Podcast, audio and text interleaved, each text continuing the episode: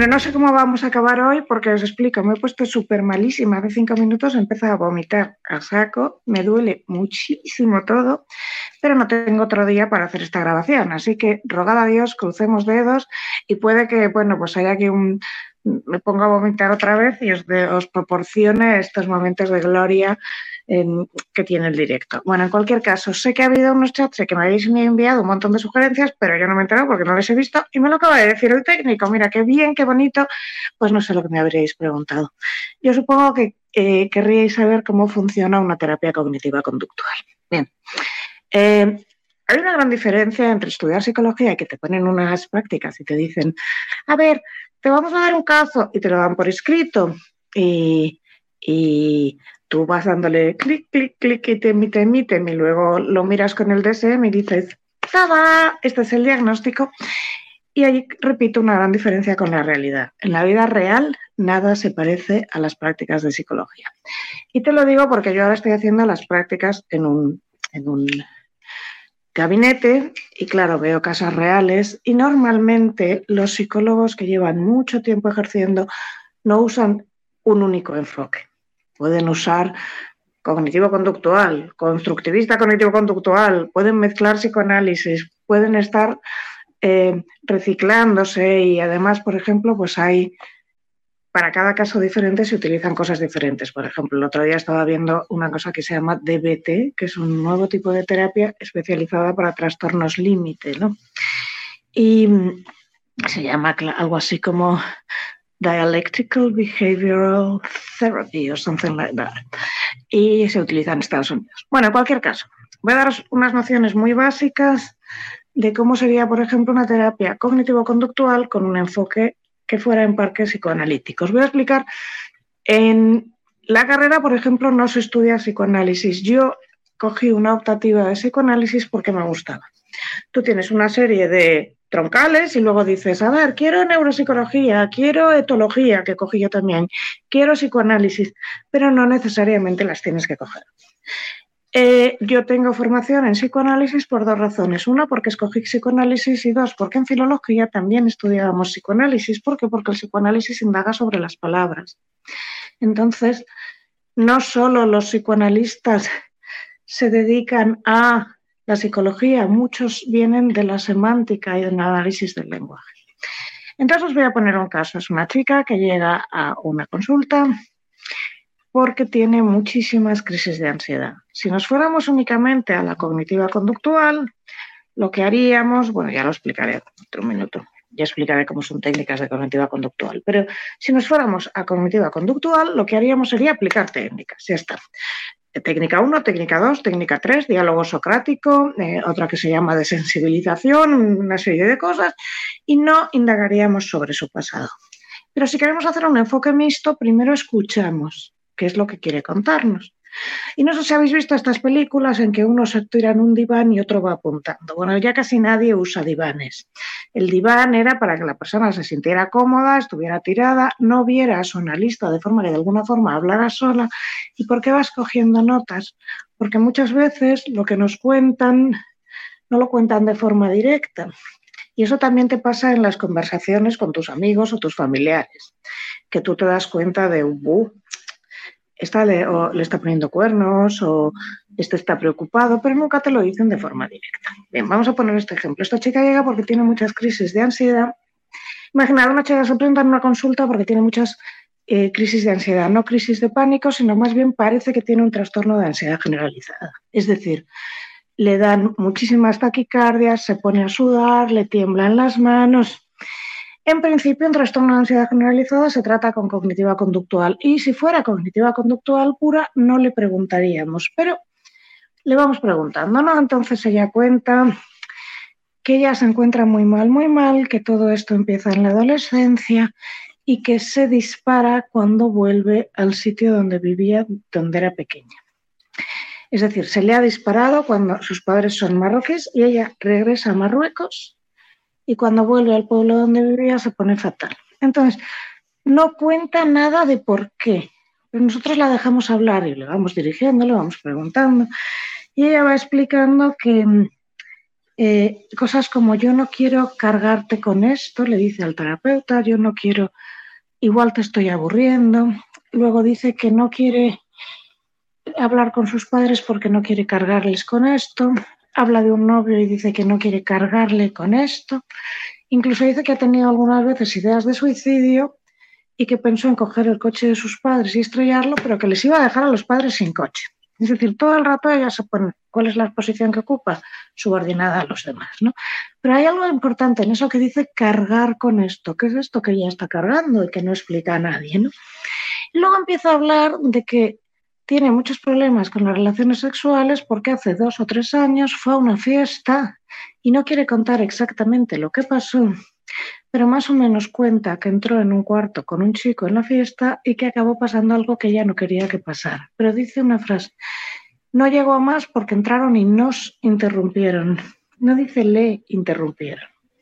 Bueno, según se va contando, lo que parece es que hay algo muy fuerte que ya no puede contar, que ya no puede contar a sus padres, que ya no puede cargarle a nadie más. Y es curioso porque ella cuenta lo de la fiesta pero no parece que la fiesta sea para tanto. Entonces hay una cosa muy importante. Muchas veces cuando te están contando una cosa, se refieren a otra. No solo te hablo de gente que vaya a una, terapia, sino también cuando un amigo te está contando algo, te refiere, se refiere a otra. Por ejemplo, si una amiga, su novio le pone cuernos y ella no se atreve a contártelo, es muy posible que acabe contándote, yo tengo una amiga, bueno, esto es muy típico, ¿no? Es decir, si a mí mi novia me pone los cuernos y yo no quiero que tú lo sepas, pero estoy muy preocupada, te diré que tengo una amiga a la que le ponen los cuernos. Esto es un clásico. Que te cuenten la historia en función de otro.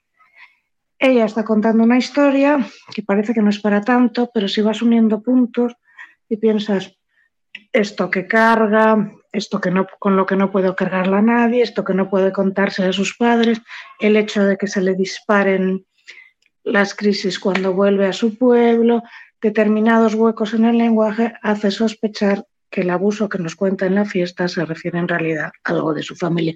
Esto solo es una sospecha y esto tiraría más para adelante. Si fuéramos exclusivamente psicoanalíticos, podríamos decir, oh, está creando lo que tiene, más que un síndrome, eh, que un trastorno de ansiedad generalizada, es un síndrome de estrés postraumático. Muchas veces se confunden. Es decir, un síndrome de estrés postraumático son una serie de manifestaciones de ansiedad que ocurren a partir de un hecho traumático. ¿Cuál es la diferencia entre el trastorno de ansiedad generalizada y el síndrome de estrés postraumático? Pues que el segundo, el síndrome de estrés postraumático, se desencadena después de un trauma y que además hay ciertos triggers, gatillos, detonantes, que hacen que aparezca la manifestación eh, de, de ansiedad. Por ejemplo, son gente que tiene casi siempre muchas pesadillas, temas recurrentes, para poner un ejemplo muy claro, alguien que no puede subir a un ascensor o en sitios cerrados, no siempre es porque se quedó encerrada en un ascensor de pequeña. Muchas veces la gente tiene miedo a los sitios cerrados porque ha sido agredida en un sitio a quien no podía salir. Entonces cualquier sitio cerrado le dispara esto.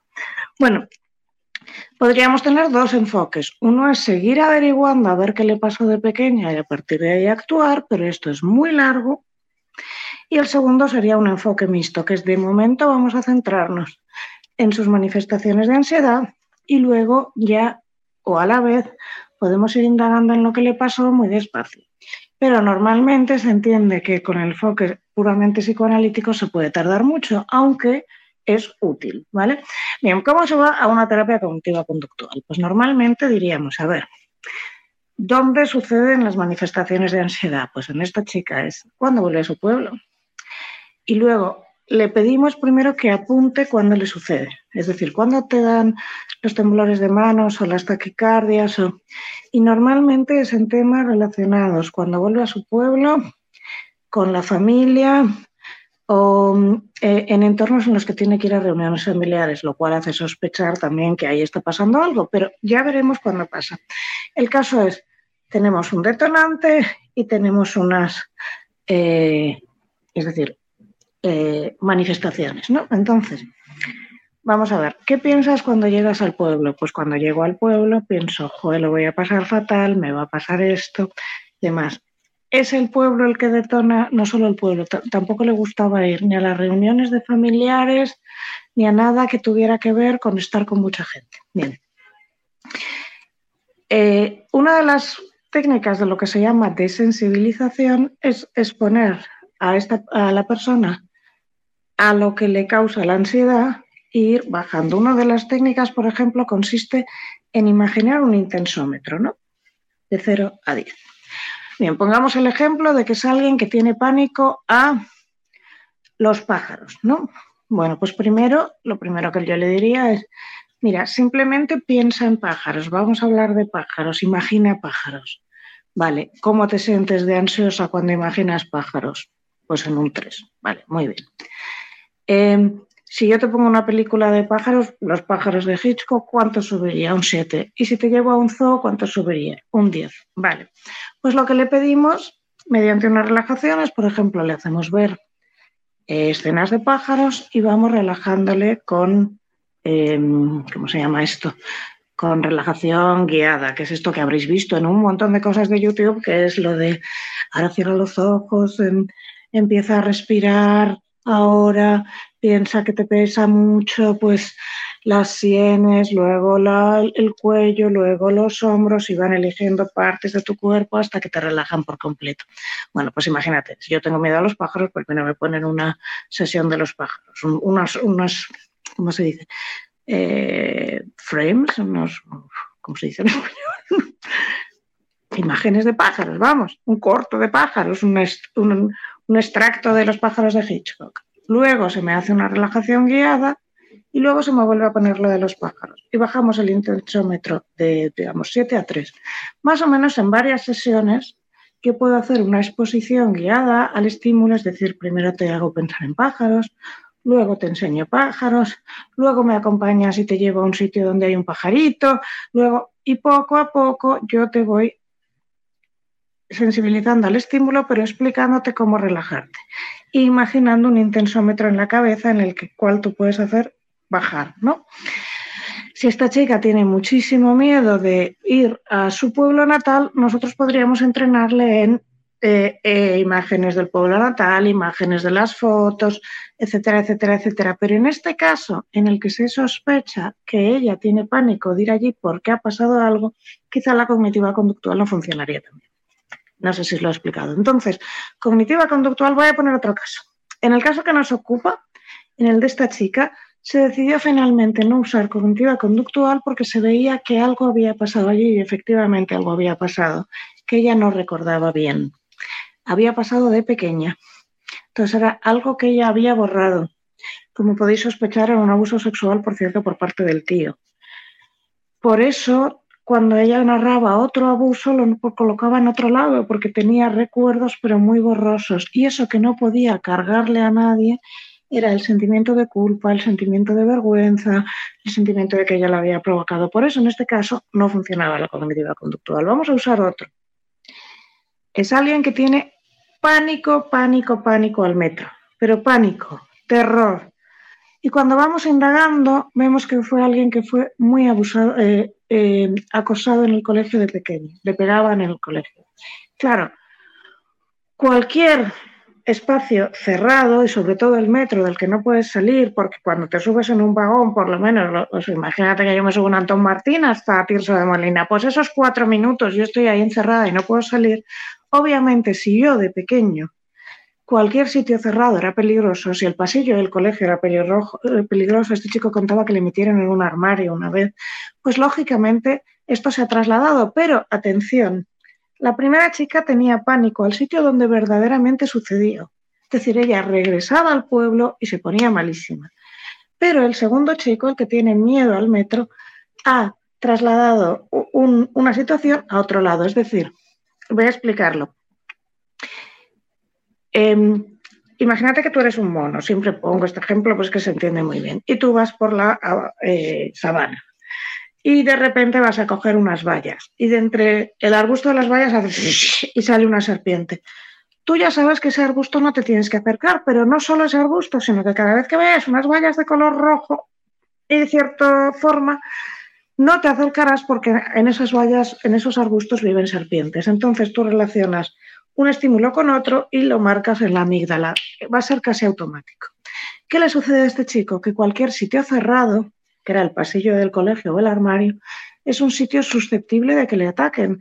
Entonces ya cualquier sitio cerrado desencadena una reacción. ¿Qué tenemos que cortar? Pues ese estímulo-respuesta. Pero ¿por qué en el primer caso era más difícil? Porque estamos hablando de un sitio donde seguía estando el señor que la abusó de ella y en el mismo sitio donde estaba. No podíamos usar cognitiva conductual ahí. Ahí era mejor un enfoque de ver lo que había pasado a hablar sobre ella.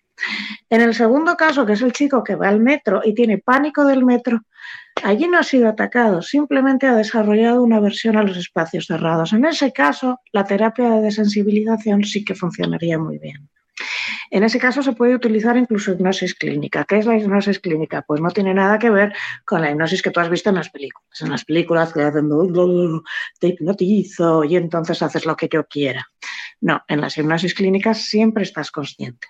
Entonces, imagínate una sesión de hipnosis clínica o hipnosis ericksoniana, más o menos es relajarte mucho y luego empezar a decirte, pues la próxima vez que su pasa, bueno, se hace un, un nivel de relajación hasta que te dejan en lo que creo que le llaman estado beta o algo así, pero te dejan muy, muy, muy relajado y te empiezan a decir, pues la próxima vez que vayas al metro vas a estar tranquilo, tal, tal, tal, tal, tal. Esto lo pueden hacer con desensibilización también, enseñando imágenes de metro o diciendo que pienses en el metro y luego yendo relajándote. Por ejemplo, para hacer una terapia para que este chico pueda ir al metro, pues se le haría hipnosis primero, se le haría desensibilización después. Hay otro eh, técnica que es el diálogo socrático, que es empezar a preguntarle, ¿y qué te va a pasar si vas al metro? Pues que me voy a poner ansiosísimo. ¿Y por qué?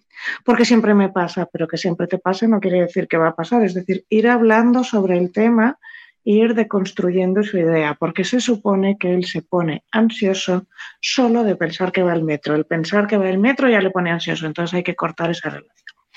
En el caso del chico del metro, finalmente lo que hubo que hacer ir él con el terapeuta, bajar al metro, subir al metro y mientras tanto el terapeuta iba con él y le iba diciendo ya hemos hablado de esto, ya vas a estar tranquilo, demás, demás. En general, las fobias y, las ansiedades son fáciles de tratar con eh, cognitiva conductual. Pero, ¿qué pasaba en el primer caso? Que no sé si lo he explicado muy bien, que no se trataba de una fobia cualquiera, que no era una ansiedad generalizada, que era un síndrome de estrés postraumático, es decir, esta chica había vivido una experiencia muy traumática y cualquier situación que le recordara esa experiencia disparaba un estado de estrés, ¿vale? Entonces, aunque parecía que era una ansiedad generalizada, no lo era. Lo que tengo que explicar es que normalmente, aunque tienes... Eh, eh, es muy importante que tengáis en cuenta que los diagnósticos son algo orientativo pero que no, igual que una gripe, no es exactamente igual que otra. Y hay gente que le das frenador y le viene maravillosamente, y hay gente que el frenador no funciona, o que un COVID es el mismo virus, pero las manifestaciones no son iguales que otras. Los diagnósticos son orientativos. Los diagnósticos se equivocan en muchas ocasiones los diagnósticos se confunden. Los diagnósticos pueden ser comórbidos, es decir, que una persona que tiene, no sé, eh, trastorno obsesivo compulsivo puede tener además otra serie de cosas. Con lo cual, cuando todo el mundo dice, ¿cuál es el diagnóstico? ¿Cuál es el diagnóstico? Alguien coge su diagnóstico, se pone a teclear, empieza a mirar del DSM y cree que las cosas van a ser sota, caballo y rey. Pero esto no es como si te cogen, te hacen un test, ves que tienes, no sé, mm, eh, una hepatitis y entonces lo van a curar así después de un test. Ni siquiera en las enfermedades que son físicas. Las cosas son tan simples siempre como me hago un test, sale exactamente esto, te voy a dar una medicación y va a ser así. A veces los test no se ven bien, a veces se confunden diagnósticos, a veces la gente reacciona mal a la medicación, etc. Pues lo mismo. Eh, hay mucha gente que piensa que va a ir a un psicólogo, el psicólogo le va a pasar un test, el test va a dar esto y luego se le va a dar exactamente estas eh, pastillas y este tipo de terapia y todo va a ser magia borras, pero no siempre es así. Primero, pues repito, porque los diagnósticos no son sota, caballo y rey. Segundo, porque no todo el mundo responde igual a una terapia. Tercero, porque eh, se puede confundir una cosa con otra. Y entonces hay una cosa muy importante que yo debería explicar, que siempre cuento el mismo chiste malo, pero es que el chiste malo en sí es muy bueno. ¿Cuántos psicólogos se necesitan para cambiar una bombilla? Uno si la bombilla quiere cambiar. Si, si alguna persona acude a un sitio y esta persona no está completamente decidida a cambiar, no cambia. Hay muchas resistencias de muchísimos tipos. Por eso, cuando la gente viene diciendo, ay, es que yo estoy saliendo, estoy mirando cuántos minutos llevamos, pero no lo veo por ninguna parte, llevamos 20. Vale. Cuando la gente llega con esto de, es que mi marido sufre de mm, lo que fuera, pero yo quiero que cambie para que sigamos juntos, ejemplo típico. Mujer que se ha casado con un señor que tiene un trastorno obsesivo compulsivo que va evolucionando hasta que llega un momento que no se puede ni vivir con él es la mujer la que le manda a un psicólogo porque le dice o te vas a un psicólogo, nosotros cortamos porque no lo soporto más. Muy probablemente ese señor no funcione en terapia. ¿Por qué? Porque no lo ha decidido él. De la misma manera que, por ejemplo, cuando la gente va a, a la hipnosis ericksoniana precisamente para dejar de fumar, que funciona muy bien, funcionan los que van porque quieren. Hay gente que va a la hipnosis ericksoniana porque su familia, su novio, su prima, quien fuera, le ha dicho que si no deja de fumar ya no le vuelve a ver. Esta persona no va a funcionar.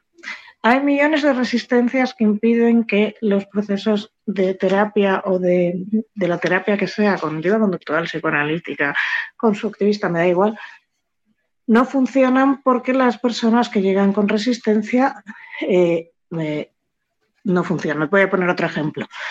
Eh, yo estaba viendo una serie que es bastante mala, de hecho, pero que se llama Chicas Buenas, y hay una que va a un terapeuta y está todo el rato como desafiando al terapeuta. Eso es muy, muy, muy típico.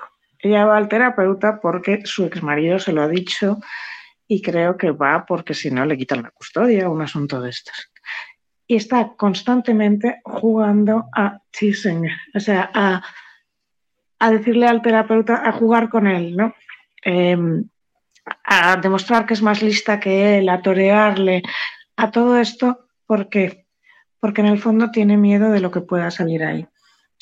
Porque en el fondo el terapeuta le acaba explicando que em, ella tiene tanto miedo al rechazo y tanto miedo a no ser la persona a sí misma, como vamos a explicar esto de que tiene miedo a sí misma, tiene tanto miedo a descubrir que es vulnerable, que no se gusta a sí misma, que, que se dedica a perseguir a, hombres imposibles porque en el fondo no quiere una relación, una serie de cosas que cuando llega a la terapia todo el rato está haciendo como sarcasmos, jugar con el terapeuta, marearle. Y esto es muy típico.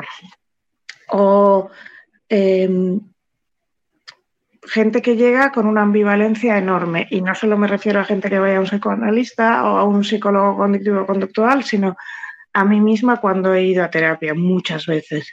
Yo la notaba o me la hacían ver, pero luego la notaba la resistencia en mí misma. ¿Por qué? Porque todos tenemos miedo a lo que podemos encontrar y porque muchas veces nos hemos construido una especie de personaje o de máscara que de alguna manera ha funcionado. Es decir, por mal que te haya ido la vida, tú te has construido una especie de personaje sarcástico o irónico o una defensa mm, intelectual, por ejemplo, que sería mi caso. Y entonces, yo, si soy sobreanalítica, que lo soy, y me muestro muy sobreanalítica, parece que estoy en control de las cosas, pero en realidad no lo estoy. De forma que yo iba a terapia y entonces yo empezaba a, racionalizar todo, a sobreanalizar todo, pero no a contar nada. ¿Me daba yo cuenta de lo que estaba haciendo? No. Le ayudaba a ese pobre señor que me tenía que escuchar y me acababa hablando de libros conmigo, el pobre aburridísimo. No. ¿Gastaba yo el dinero? Sí. Y bueno, yo creo que estoy, lo que en inglés se llama rambling, que es como hablando sin parar, sin llegar a ninguna parte, pero estamos en los 24 minutos. He conseguido llegar a estos 24 minutos sin vomitar. Voy a recapitular. Cuando hablamos de ansiedad hay que diferenciar mucho entre lo que es una ansiedad generalizada, lo que son crisis de pánico y cuidado que no hay que confundir que a veces es síndrome de estrés postraumático. ¿Cómo sabemos que algo es síndrome de estrés postraumático y no ansiedad generalizada? Pues porque se desencadena a partir de un episodio traumático porque lo que lo lanza muchas veces son algo relacionado con el trauma, porque hay muchísimos recuerdos intrusivos del trauma, porque no es una ansiedad sin más. ¿Vale? Para el síndrome de estrés postraumático, además de la terapia psicoanalítica, funciona de verdad y funciona probadísimamente la escritura expresiva.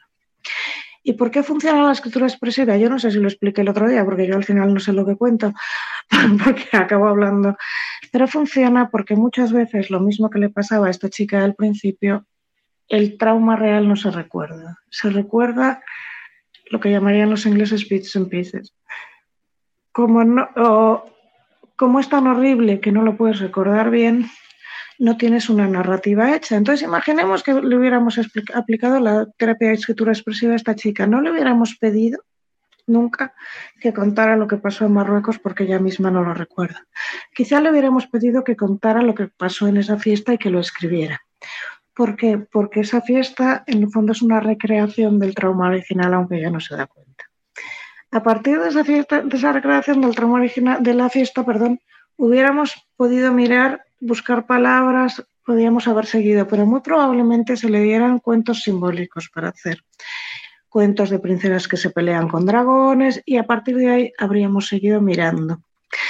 Cuando se habla de escritura expresiva no es tan simple como voy a contar mi violación, porque la mayoría de la gente no se lo pediríamos porque eso es muy difícil, o mi violación o lo que fuera. En, en casos muy típicos también son víctimas de accidentes de coche o de atentados terroristas, o sea, de situaciones en las que de repente todo hace boom. Las víctimas de atentado terrorista no recuerdan nunca eh, lo que pasó. Se levantan de repente en un hospital mm, y no recuerdan. Por ejemplo, la chica que fue violada en Castelldefels no recordaba lo que había pasado y no podía identificar a quién lo hizo. ¿Por qué? Porque tenía una defensa porque era algo tan horrible de recordar que no lo recuerda. ¿Qué sucede? Que la mayoría de las víctimas luego empiezan a tener pesadillas o a tener reacciones ante los sitios. Vamos a poner un ejemplo. Esta chica, ¿qué sucedía?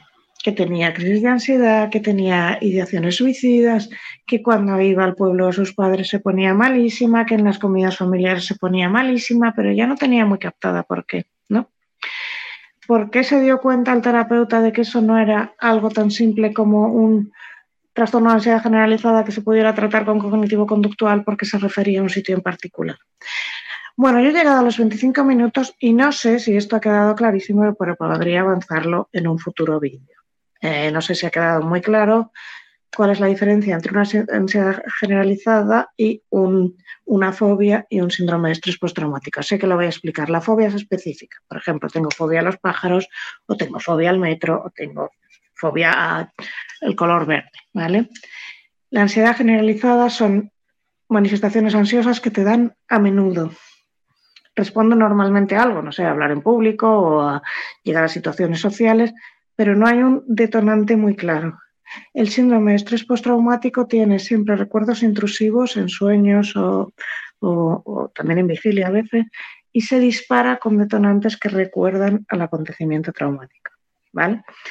Muchas veces es muy difícil diferenciar, sobre todo en mujeres que han sido víctimas de relaciones de maltrato o de abuso, o que han sido víctimas de relaciones de maltrato y abuso, llegan a los consultorios y les dan trastorno de ansiedad generalizada y no ven que son síndromes de estrés postraumático. Y esto sí que me lo sé muy bien porque hice una, eh, formé parte de una investigación sobre esto.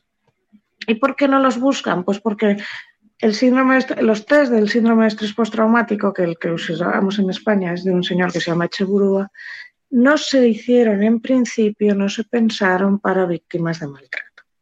Con lo cual, ya porque a veces las víctimas de maltrato psicológico y sostenido en el tiempo tampoco se reconocen a sí mismas como víctimas de maltrato. Por lo tanto, llega una señora con toda una serie de síntomas, piensan que es ansiedad generalizada, le recetan lorazepam y hasta luego Lucas, cuando en realidad lo que tiene es un síndrome de estrés postraumático. ¿Por qué? Porque todo sucede a partir de que ha vivido esa relación, por ejemplo, ¿no? Y antes no lo tenía.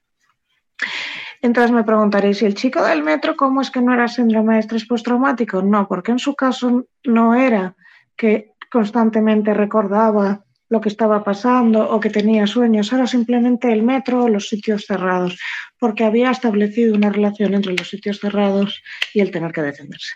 Y creo que con esto he llegado exactamente a los 30 minutos sin vomitar, 30 minutos con, 10, con 20 segundos. Pues eh, no leía vuestros comentarios, me ha dicho el técnico, que se llama Xavi, por cierto, que hay un montón. Los miraré luego e intentaré que la próxima vez esto esté un poco más estructurado. Pero bueno, que tengáis en cuenta que todo esto lo he hecho con una vela que se estaba quemando aquí y con un dolor en el estómago que tengo brutal mm, y que no doy más de mí. Y que a partir de hoy sí que voy a leer comentarios, así que dejadlo y nada, pues hasta el próximo vídeo. Un beso, hasta luego.